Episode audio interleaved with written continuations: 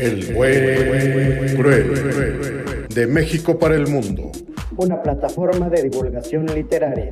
La ventana de los nuevos escritores iberoamericanos.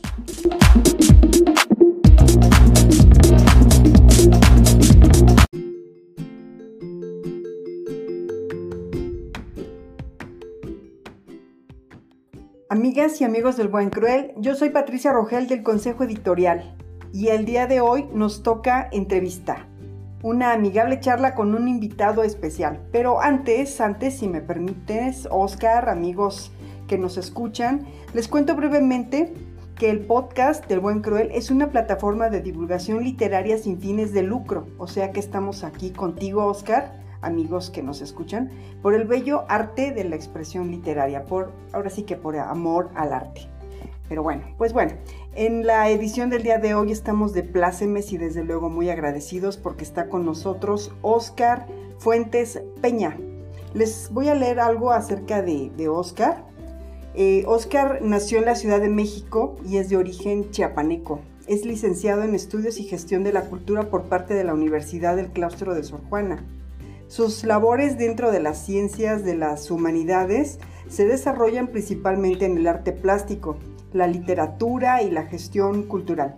Actualmente se dedica a la producción y difusión de su obra, así como a la gestión de artistas y escritores contemporáneos por medio de eventos literarios, exposiciones en museos y espacios culturales. Eh, cada semana nos cuenta Oscar Fuentes que realiza una cápsula literaria llamada Derrame Cerebral en YouTube y se hace llamar Tolaxotl y en Facebook como El Matraquero. Oscar, muchísimas gracias por aceptar la invitación del Buen Cruel. Eh, ahora te cedo la palabra. Cuéntanos un poco de ti antes de comenzar con mi bombardeo de preguntas, porque queremos conocerte. Oscar, adelante, te escuchamos. Hola, ¿qué tal? ¿Qué tal, Pati? Muchas gracias. Eh, pues, en primer lugar, les agradezco eh, a todo el equipo del Buen Cruel esta, esta entrevista. Y bueno, pues yo soy originario de la Ciudad de México, mis padres son chiapanecos. Y bueno, me dedico a al arte plástico y a la escritura principalmente, a la difusión cultural también. Yo soy egresado de la Universidad del Claustro de Sor Juana, soy licenciado en Estudios y Gestión de la Cultura y eh, de parte o de forma un tanto autodidacta eh, he hecho la parte del, de la propuesta plástica, ¿no? La, el tallado en huesos de animales con pintura de óleo. Qué bien. Que es ahí una técnica mixta que, que con el tiempo fui desarrollando un poco. Y ya de una parte un tanto ya más profesional, pero también nunca dejando de lado lo experimental, me dedico también a la, a la escritura. Perfecto. Entonces ahí está el, digamos, un poco la, las, las tres vertientes, tres disciplinas en las que en las que te desarrollas. Muy bien. Se me desarrollo y se complementa, ¿no? Perfecto, Oscar. Muy bien. A mí siempre me ha parecido muy interesante la trayectoria de los artistas plásticos, eh, digo, de todos los artistas en lo general, eh, porque ustedes que se expresan a través del arte en medio de este tiempo tan complicado en el que no es nada fácil abrirse camino, pues eh, tiene sus bemoles, ¿no? Todas sus altas y sus bajas, digo, siempre ha sido así, pero eh, con este tema de la pandemia como que se ha recrudecido todo este concepto y demás. Pero bien, Oscar, mira, para comenzar con esta charla, en El Buen Cruel, iniciamos la conversación con una serie de preguntas rápidas. Si te es posible, responde lo más breve que puedas. Estas preguntas breves pero intensas, o sea, no te preocupes porque no es nada comprometedor, son para conocerte más sobre tus gustos y tus inquietudes, siéntete tranquilo y disfruta de esta charla, este, pues entre amigos, ¿no? Bueno, vale. Entonces, va la primera pregunta. Si tuvieras que escoger entre Café Tacuba o Maná, ¿con cuál te quedas? Café Tacuba. Perfecto, me lo imaginé, me lo imaginé. Si pudieras, si pudieras obsequiarle unas flores a una de tus fans, ¿qué, qué flores le, regalarías? ¿Qué le, qué le darías? Um, girasoles. Ay, qué bonito de estas flores grandotas, hermosas. Muy bien. Exactamente. Bien. Eh, para inspiración, ¿qué prefieres? ¿Selva o desierto? Selva. ¿Qué escribirías en, la selva? Algo así rápido. Sobre eh, el amor, frutas, amor. Bien, ¿y qué pintarías estando en la selva? Pintaría fieras salvajes. Bien. Bueno, otra pregunta. Si ahora yo te diera todo el material necesario para elaborar una quimera, ¿qué mezcla de seres elegirías? Eh, um, nubes supersónicas. Bien. Unicornios. Ajá. Muy bien, perfecto. Dinosaurios volátiles. Órale, muy bien. Eh, Oscar, descríbeme en breve el viaje de tus sueños. Um, poco planeado, de aventón, dedazo y rumbo a la playa y un poco también haciendo una parada en subir algún cerro o algo por el estilo. Ok, qué bien, ¿eh? O sea, así como de mochila, ¿no? Prácticamente. A ver a dónde me lleva el destino. Ajá. Bueno, Oscar, ¿hay una época en la historia de México en la que te gustaría haber vivido? ¿Cuál y por qué? En el prehispánico, yo creo. ¿Por qué? Por, por ver la funcionalidad del sistema que tenían de organización y también el, la parte rebelde de, seguramente aquellos artistas que habían en, ese, en ese entonces y que también este, pues hacían la alternancia de acuerdo al al al estatus religioso político que se vivía entonces. Yo creo que por esa curiosidad de ver cómo también se enfrentaban los artistas, las personas disidentes y ver cómo funcionaba también esa tolerancia hacia todo. Sí, la parte artística. Tienes toda la razón. Muy bien, Oscar. A ver, una, una pregunta más. En, en una tarde de domingo, ¿qué prefieres? ¿Guitarra eléctrica o cámara fotográfica?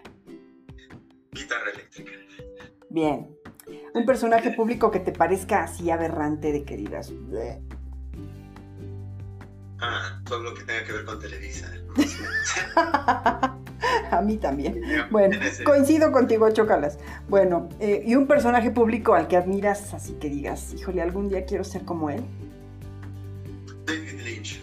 David Lynch. ¿Quién es David Lynch? No ubico. Es un eh, director de cine y es músico también y es artista plástico. Es el que hizo la película por ahí, Oh. Dog Highway o por El Camino Perdido que se llamaba Holland Drive. Tiene varias películas muy interesantes. Ah, ok, ok. En la, en la onda surrealista y por su historia también, o sea, tanto por su propuesta como artista y como su persona, ¿eh? O Ya sea, lo creo. Sí, sí, sí. Debe, debe ser por algo lo elegiste, digo. Debe ser por alguna razón. Una poderosa razón. Pero bueno, otra pregunta rápida. Para botanear, ya sea cualquier día, hoy por ejemplo que hay fútbol, yo qué sé, ¿no? Eh, ¿Qué te gusta? ¿Palomitas, gomitas de chamoy o chocolates de envoltura dorada? Palomita. Palomitas, igual yo. Coincidimos en muchas cosas, ¿eh? Y bueno, ya la última de las últimas preguntas rápidas, porque luego ya vamos a entrar a otra. Eh, ¿Qué prefieres? Eh, si es que te gusta, claro está. ¿Frida Kahlo, Leonora Carrington o Remedios Varo? Remedios Varo. Bien, perfecto. Muy bien, Oscar. Bueno, muchas gracias, Oscar. Sé que tú eres un artista plástico, un artista de las letras, pero como queremos saber más de ti, es necesario indagar en estos gustos. Quizá algunas preguntas un poco, pues, tontas, pero pues son preguntas. Finalmente es para que tú te relajes, para que empecemos con las preguntas un poco ya más eh, pensadas, por así decirlo. Claro. Ahora sí, mi querido Oscar, vamos a las preguntas más directas, a tu labor de divulgación literaria y en lo que haces en redes sociales y desde luego tu obra artística. Yo quiero saber sobre Tolaxotl y el matraquero, pero antes, y ya para que nos entienda nuestro auditorio, les cuento que Oscar tiene una cápsula en YouTube en la que se hace llamar Tolaxotl. Cuéntanos, Oscar, ¿qué es Tolaxotl? ¿Qué, qué significa? O, de, ¿Cómo fue que te inspiraste? ¿Qué, qué es o quién es? O cómo, cómo? Cuéntanos. Claro, Tolaxotl es una especie de contracción de tres palabras que es Tolteca Axolotl Tlamatini. Oh. El Tolteca pues viene por, por los constructores, los toltecas que tenían una gran eh, propuesta arquitectónica muy sobresaliente.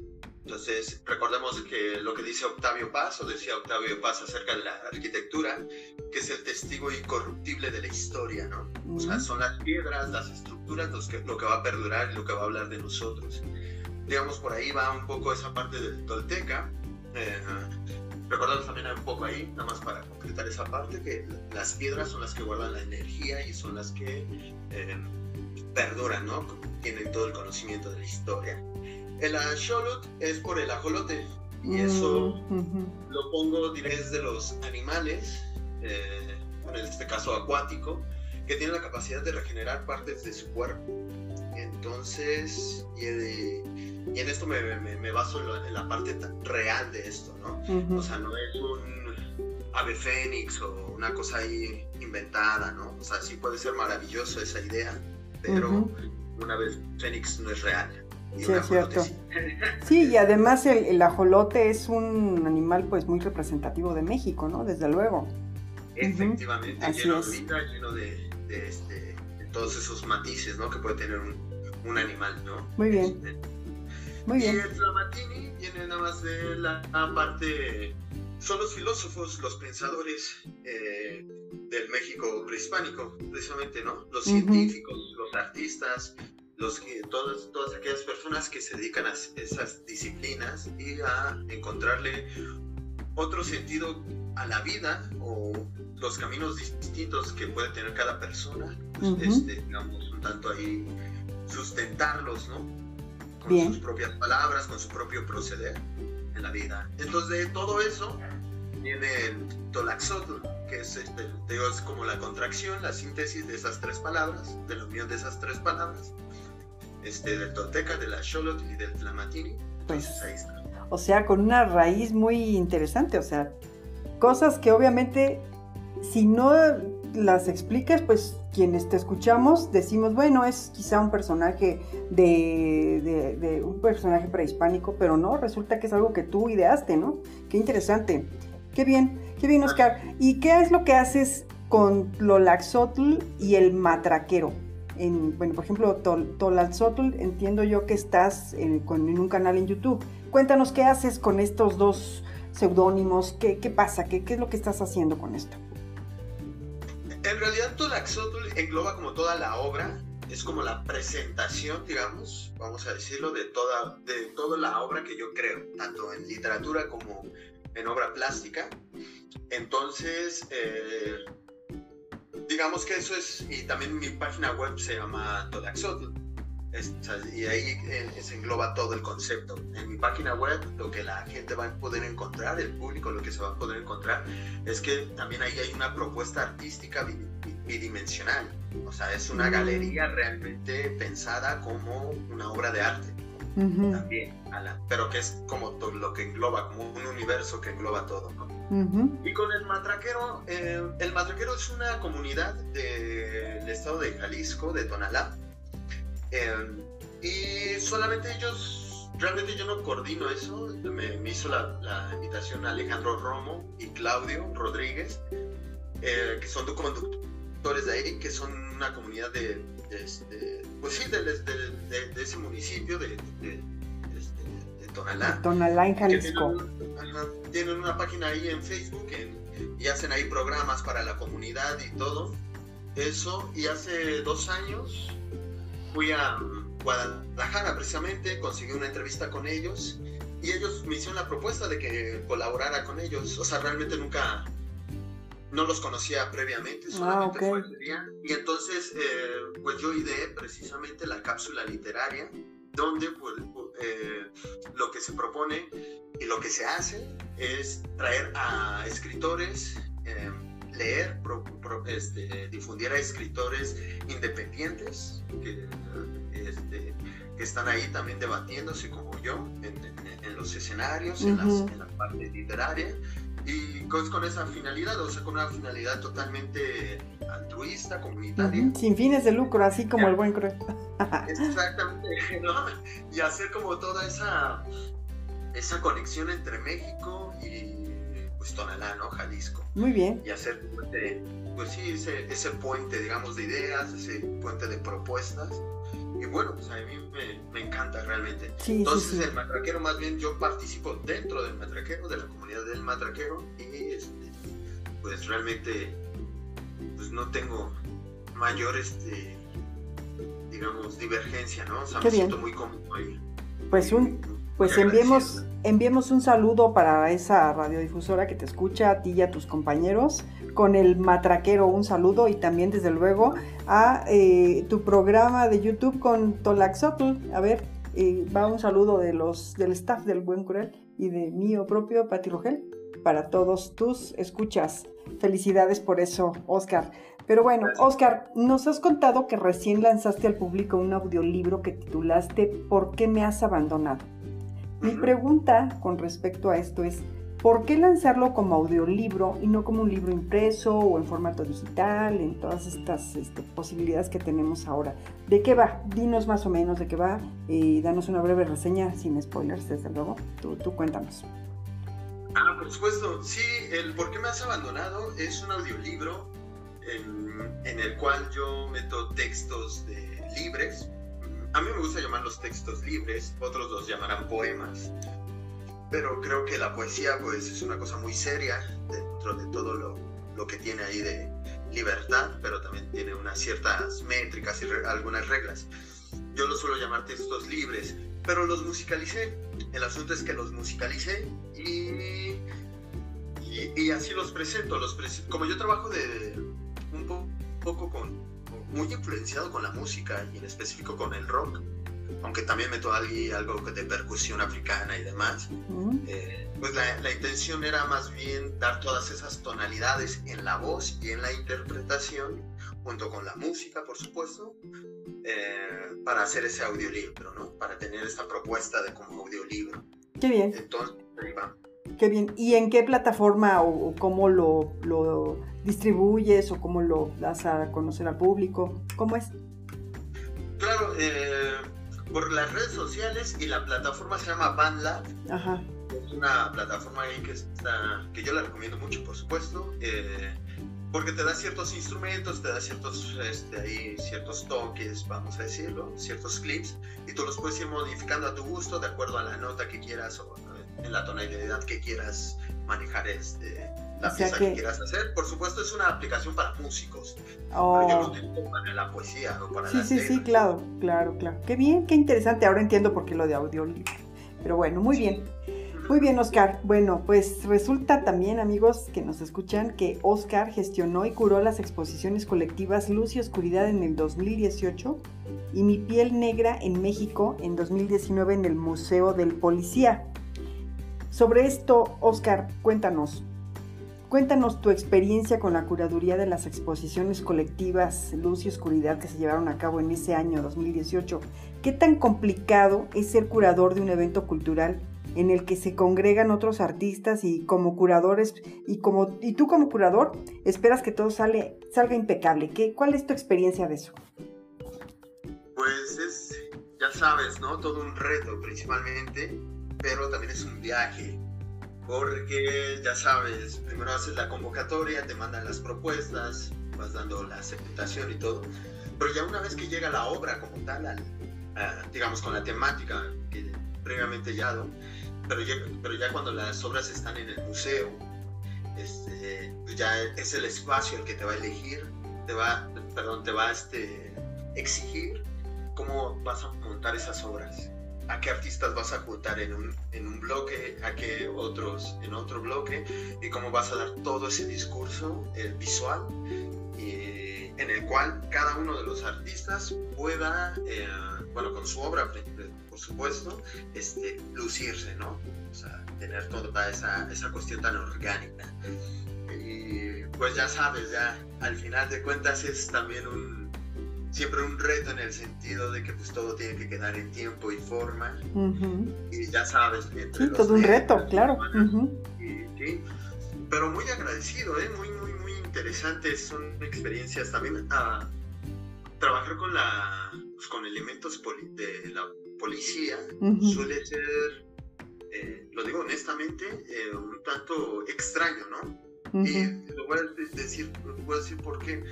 Porque si bien te dan un trato, por supuesto, de primera calidad y todo, eh, también dentro de los colegas artistas o demás este, compañeros, ¿no? Que no están dentro del, de la... del medio. Del ramo, digamos, ajá. yo me he encontrado con comentarios así como de, pues como con la policía, ¿no? O sea, hay unos ciertos, no sé, eh, algunos ciertos comentarios que no son muy favorables. Sí, sí, como que todo lo de lo que se relacione con la policía como que es un poco de rechazo, ¿no? Por parte de la sociedad, un poco así, no hay mucha confianza ya y, y por esa razón como que la gente dice, policía, este, pues sí, dicen que nos cuidan, entre comillas, pero les tiene cierta desconfianza, ¿no? La verdad, digo. Exactamente. Y aquí era como, precisamente como hacer el, eh, precisamente hacerlo, tratarlo de voltear esa idea, ¿no? De decir, bueno, pues, pero también son seres humanos que se están debatiendo la vida, este, afuera, ¿no? Sí, sí, es cierto. tanto el del tránsito que está ahí parado en una esquina, pues sí, pero ocho horas, diez horas ahí, no sé. Claro, tienes toda la razón. Y además, eh, nutriendo a lo que tú, este, a lo que tú acabas de comentar, como que pronto somos muy injustos porque generalizamos, ¿no? Y digo, sí habrá algunos elementos de la policía que no son precisamente confiables, pero otros sí han demostrado tener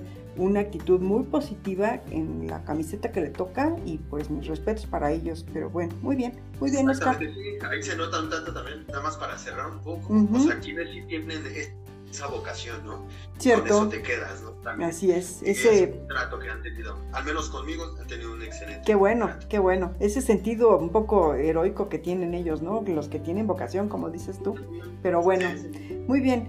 Sabemos, Oscar, que has llevado tu propia obra, tu obra plástica, a exposiciones como la exposición colectiva de seres bestiarios en el 2017. Eh, Oscar, ¿te fue difícil conseguir ser parte de una exposición?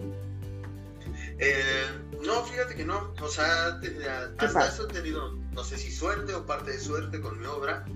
Este es muy bien recibida, aunque es una obra muy atípica, ¿no? O sea, ya, desde, ya, desde, trabajar con huesos de animales y demás, es un poco este, pues, diferente.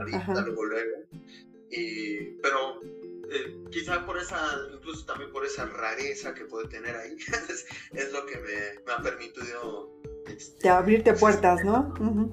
Pues sí, muy bien, qué interesante.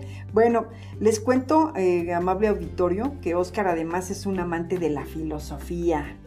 Eh, tú nos contaste que sientes una particular inclinación por el pensamiento y obra del filósofo francés Gilles Deleuze. Eh, ¿Qué es lo que te parece tan fascinante de la obra de este pensador francés, Oscar? Cuéntanos lo que tiene es que es un artista disfrazado de filósofo. O sea, era un gran lector y cuando daba sus clases, que también son clases que puede uno leer, este, están impresas o puede consultarlas igual en, otras plataformas, en, video. Este, tiene esa capacidad de ser un gran eh, lector este, y tiene otra vez valga la redundancia, tiene esa vocación de ser docente y de explicar muy bien a otros pensadores, ¿no? Y la estructura y cómo él también, en su honestidad, los interpreta, ¿no? O sea, él dice, esta es mi interpretación de tal autor, ¿no? No es que sea la, la más válida, sino es mi interpretación y así estructuro como él fue generando su pensamiento. Entonces se vuelve como incluso como un cirujano, por decirlo de alguna forma, ¿no? Sí, qué bien, qué interesante. Pues bueno, entonces tú lo recomiendas a quien le guste la filosofía, pues es una buena propuesta, ¿no? El leer sobre la obra de Gilles Deleuze. Qué bien. ¿Algún otro filósofo que sea de tu, de tu preferencia? Un montón, ah, pero sí, Dime uno, uno que digas después de Deleuze, este. Uno después de Deleuze, yo creo que Cioran es el más obligado. Muy bien, perfecto. Muy bien, Oscar. Bueno, en el tema de los intercambios de la cultura folclórica y urbana, cuéntanos. Yo sé que esta pregunta quizá te va a parecer un poco chocante. y quizá te la han hecho muchas veces, pero ahí va de nuevo. Dice, si pudieras conversar con alguna autoridad encargada de eventos y difusión de intercambio cultural, ¿qué le pedirías o qué le sugerirías? Yo le sugeriría este, Quítese de ahí. apertura hacia todo, ¿no? Hacia la difusión precisamente de, la, de, las, de las obras. Es decir, ah, vamos a hablar de la Secretaría de Cultura, por decirlo. O sea, sería hacer esos soportes, hacer unos registros bien hechos, bien editados, para que cuando alguien quiera ver o escuchar algo este, de algún evento, tenga una buena calidad y eso, eh, eh, por lo menos de una primera instancia, un primer acercamiento, lo motive realmente a, bueno, no sé, o lo inspire o lo que, lo que, lo que, pueda generar positivamente. O sea, siempre hay que recordar que hay que guardar una cierta calidad de registro para que para que el espectador tenga de entrada una buena un buen sabor de boca. Claro, sí, sí, es que es básico que también las autoridades pues no nada más digan, ahí está, hagan los eventos, este, eh, que, los artistas pues obviamente pongan de su parte, algunas veces hasta, yo, yo, he escuchado por ahí algunos comentarios de, de, que los artistas ponen de su bolsa para poder montar la exposición y ya luego la Secretaría de Cultura de tal o cual o este el, encargado dice que luego nos va a dar el cheque de pago. Y dices tú, pues sí, está bien, pero ¿cómo, no? ¿Cómo es posible que hagan eso con, gente que, que, pues está intentando expresarse, llegar al público y pues que les recorten las salas de esa manera, pues sí es una es un problema serio, pero bueno. Es que es un, o sea, para nosotros no es un hobby, ¿no? claro. claro, y, ustedes, eh, eh, exactamente, no es un trabajo, quizá, este, si no ganan, qué bueno fuera que del arte vivieran, eh, son pocos los que honestamente viven millonariamente, entonces no deben de verlo como que se le va a dar la plataforma o el beneficio a alguien que al rato se va a enriquecer, pues ojalá, ojalá que así fuera, pero no necesariamente es así. Pero bueno, amable auditorio, debes saber que Oscar además es poeta y se ha presentado en diversos festivales y escenarios de gran relevancia. Sobre esto, Oscar, cuéntanos, cuéntanos alguna anécdota o experiencia, ya sea agradable o desagradable, durante un evento de estos en los que has participado. Ah, la que se me viene primero a la mente fue la del 2019 en la Feria del Libro del Zócalo. Eh, me tocó presentarme. Bueno, cabe aclarar que para todo el público que eh, apenas me está conociendo y los que ya me conocen, pues ya lo sabrán, yo resido de memoria, todo lo hago de memoria cuando me presento en un escenario, ¿no? Entonces, eh, recuerdo que ese día, pues, estábamos ahí representando a una editorial y nos, bueno, yo tuve la oportunidad de que pues, llevara, recitar algunos de mis textos, ¿no? Pero justo un día antes, créeme que había comido unos tacos y me hicieron daño. Válgame Dios. Cuando llegué a presentarme, ya sabes. Oh, ya me imagino la, incomodidad. volver el estómago, la diarrea y todo. O sea que esa fue una experiencia desagradable. Yo te decía, eh, agradable o desagradable. Desafortunadamente fue una experiencia desagradable. Y luego como grito, bueno, algunas cosas son gritadas, son, fue una forma muy entusiasta, pues oh, imagínate. Sí, ya me imagino. Tenía que apretar y no vomitar. Ay, no, bueno, qué barbaridad, pobre de ti, pero bueno, ya quedó como en el pasado. salió todo muy bien, de hecho, este, Claro, llegando a mi casa ya estaba. Sí, sí, sí, ya. pues bueno. Una experiencia medio extraña. Sí, como, como todo, como cualquier oficio, como cualquier profesión, como todo tiene los, sus gajes del oficio y pues así son estas cosas. Qué remedio, ¿verdad? Pero bueno.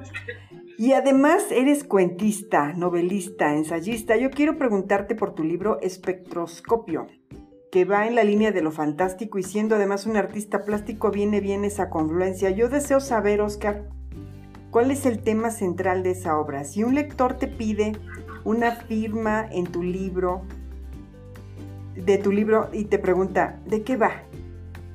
¿Qué le dices en unas cuantas frases, en unas cuantas palabras? Claro, es la historia de un chico universitario, su vida con su, su chava, eh, sus experiencias con las drogas, el, alcohol eh, y, el amor, básicamente. Se ambienta en la Ciudad de México, en la época en que había la, la transición del, que, del, del 2012 entre el famoso Yo Soy 132 Ah, ok, ajá, ya me acordé. Sí, sí, todas esas manifestaciones en contra de, este, del expresidente o el futuro candidato que iba a ser, bueno, el, más bien el candidato, que el futuro presidente Peña Nieto. Enrique Peña, sí, todas sí. estas revueltas que se hacían en ese momento. Pero, bueno, ahí, eh, digamos que por ahí se distancian esta pareja de, de, de estudiantes y deciden vivir más bien su, su muy bien, qué bien. ¿Y por qué Digamos, sí está como ambientado así. Ajá, y espectroscopio, que, que más o menos qué, qué quiere decir el, el título? Ok, es, eh, bueno, es espectroscópico. Entiendo que oh, es, perdón. es difícil, ¿eh? Es, es difícil. No, Espectroscópico, no perdón, yo, sí, sí. También yo, ¿a, ¿a quién se le ocurre? Solo a mí poner un nombre así. no te preocupes. Eh, espectroscópico, eh, yo trabajo un poco también con las cuestiones del, del, universo, cuestiones de estrellas, de sistemas solares, de sistemas planetarios, y un espectroscópico, una estrella espectroscópica, es un sistema binario de estrellas que giran, como nuestro Sol tiene una estrella gemela, que este, bueno, de nuestro sistema solar que están girando, ¿no? Mutuamente. Y a la vez, las estrellas, esas se llaman dobles visuales.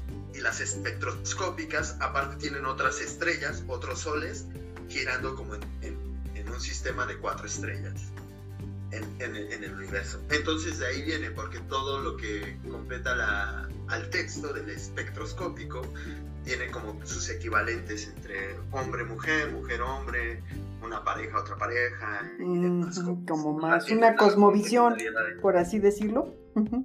Uh -huh, sí. Muy bien. Entonces, eh, bueno, sí es un poco complejo. No sí, entiendo, sí, sí, me imagino.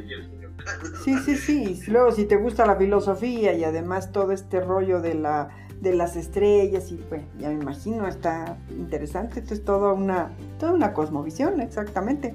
Pero bueno y sobre tu trabajo como artista plástico es muy interesante lo que ofreces con inmanencia que dicho sea de paso es un término filosófico también. Podrías describir podrías describirnos Oscar y a nuestro escucha a nuestros escuchas una de tus obras de escribir una de tus obras con una propuesta, con esta propuesta de inmanencia y cuál es tu, su relación con este término filosófico. Describir inmanencia con respecto al término filosófico. Eh, pues precisamente es la cuestión de la vitalidad. O sea, la obra, eh, cualquier pieza que se pueda ver ahí, en, en, en su cuestión también en, en texto, es la parte en la que precisamente se busca la vitalidad en el, en el tiempo presente, ¿no? Y esos cambios eh, que puede generar una obra, uh -huh. ya sea artística o escrita.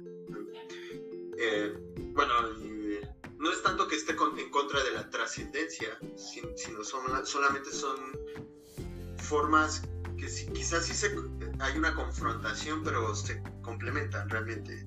O sea, mm. para que la inmanencia se dé, digamos, en toda la extensión de su, de su concepto, eh, y cuando se da, eh, pues, esa, o sea, pasa a ser una trascendencia, ¿no? O sea, ah, pasa ya. a ser algo uh -huh. más allá de, la, sí, sí, sí, de, la, de, una muerte de un, de un, artista o de una, una época, uh -huh. sino sigue con ese registro. Entonces, uh -huh. la inmanencia tiene como esa potencia, de, esa, precisamente un poco con Aristóteles, esa cuestión de potencia-acto, potencia-acto, en la cual siempre estamos así, este, sucediendo nosotros, uh -huh. los seres humanos y la vida. Ya, qué bien, qué interesante. Pues no, me, no, me, imaginaba, ¿eh? Qué bueno que te pregunté eso, porque si no me hubiera quedado con esa duda. Pero bueno, y bueno, amigos, nuestro invitado, como buen artista y divulgador de folclore y arte mexicano, además se da el lujo, se da su tiempo para participar en montajes de altares del Día de Muertos, que a mí me encanta, dicho sea de paso, toda esta fiesta del Día de Muertos me encanta.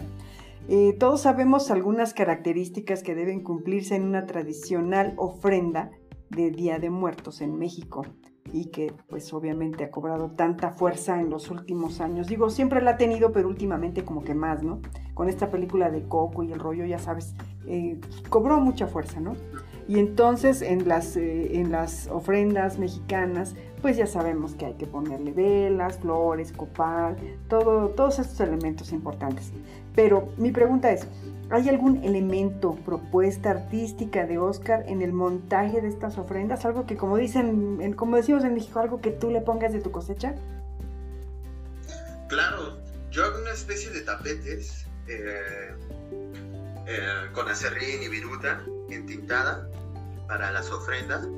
Y precisamente en esa reúno ciertos elementos simbólicos dentro de la, presentación de la obra o de estas calaveras, de, estos, estas imágenes que tienen que ver con la onda prehispánica y también con la parte pues eh, digamos religiosa cristiana entonces yo pues realizo como estas piezas no tanto visuales lo que me, lo que me interesa ahí mucho también con este tipo como de tapetes es como se dan esas texturas, tanto con el, dependiendo si es viruta o acerrín, como va dando esos relieves, ¿no? Hay un poco de piedras y demás, ¿no? Los copales y demás. Entonces a eso va dándole fuerza. Aparte que las... Bueno, quizá eso ya sea una cuestión obligada, un tanto inconsciente, yo creo de todos, es la cuestión de que pues están eh, direccionadas, este, digamos, norte, sur, este, oeste, arriba, abajo, ¿no? Tienen esa cuestión de, espacio, ¿no? Como las pirámides. O sea, me refiero que ahí tiene como esa cuestión, eh, pues sí, espacial en cuestión de, de, la arquitectura, ¿no? Qué bien, ¿no? Pues muy bien, muy, muy interesante. Y bueno, Oscar, pues ya para cerrar, debo decirles que nos dice Oscar que las raíces fundamentales de su obra artística son la producción de conocimiento. Totalmente de acuerdo. Oscar, eres un artista muy completo, eres artista plástico, músico, poeta, escritor, divulgador cultural, músico, preservador de las tradiciones y el folclore mexicano. ¿Alguna otra cualidad que tengas por ahí? ¿Sabes cocinar o a qué hora vas por el pan o cuéntanos cómo le... Eh, pues sí, tengo una, pero es como un tanto no tan proyectiva, que es la danza. Oh, qué bien, es lo que te iba a preguntar justamente. Fíjate, te iba a preguntar lo siguiente. ¿Hay algo que le haga falta a Oscar por hacer? ¿Alguna otra cualidad artística en la que te gustaría incursionar?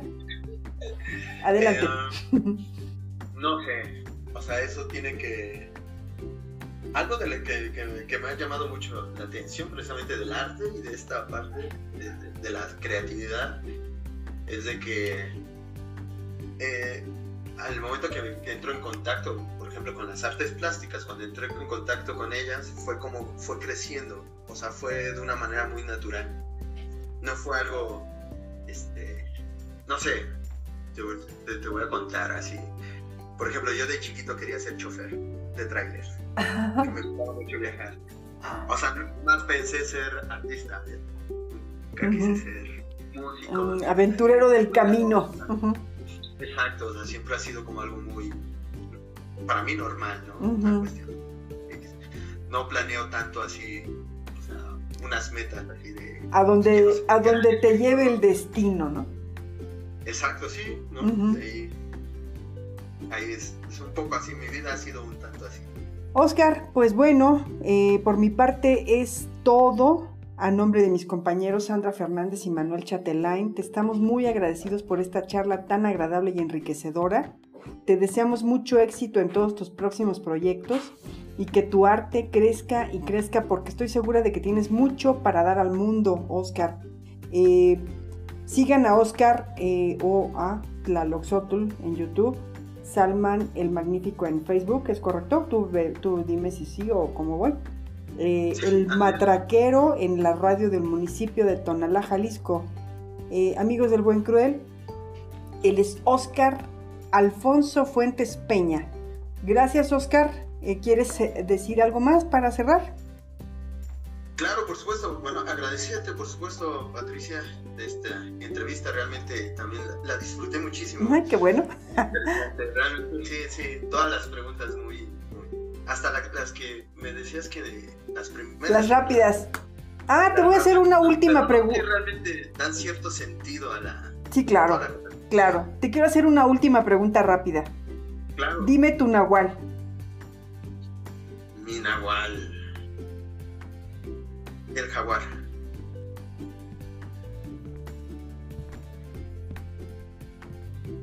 Abuelo, abuelo, heme aquí haciéndote guardia. Te prometo unos tragos, no por ti, sino por los dos. Hay un lugar en este mar de asfalto donde pueda recordarte tus palabras. Ese aliento tan tuyo que nunca quisiste dejar en la soledad Mirar dentro de mí y sentirte no me cuesta ni lágrimas ni pasos que amedrenten la seguridad de retomar tus historias. Abuelo, tú que naciste en agua de dos mares, donde la sal al sol curte el cuerpo. Mar y vida donde el pululo no perdonó la temeridad. Después de sus fauces te quedaste agonizando en el estero, ya maduro, me confesaste que no habría problema si yo u otro de tus nietos fuese mampo, y qué sé yo. Te quedaste con las ganas. Ahora eres eso que ha entrado al mar, pero ya no como un buzo, sino como la especie de espíritu que va a trincarse con las aguas que lo parieron, a dividirse en moléculas, en sales, en tentáculos y fauces cocodrílicas. Abuelo, lleva el sonido de a esos lugares incógnitos, que contemple todo ser vivo tus palabras y regresa en cada ola, que podamos ver tus ojos en la espuma del mar. Y a esta casa, acércate al hambre de tu trago y no dejes de acariciar la arena para que podamos estar bien todos los que te conocimos. Abuelo, te vas rifando como los grandes ¡Guau! Se me enchinó la piel, qué bárbaro. Oscar, muchísimas gracias. Amigos del Buen Cruel, él es Oscar Alfonso Fuentes Peña. Gracias, Oscar. Envíen a nuestro correo, elbuencruel.gmail.com, aquellas obras, ya sean poemas, fragmentos de alguna novela, cuentos, ensayos, la reseña del libro, etcétera, que deseen que se difundan. Nosotros, el buen cruel, los apoyamos sin fines de lucro para que su arte se conozca. Yo me despido, soy Patricia Rogel para el podcast El Buen Cruel por el nuevo boom de la letra iberoamericana. Gracias Oscar, gracias, hasta la próxima.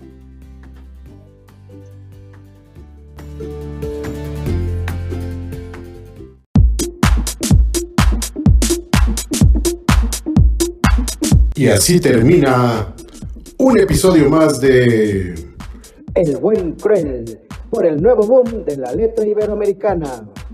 Estamos seguros que disfrutaste este paseo por la literatura. Hasta la próxima.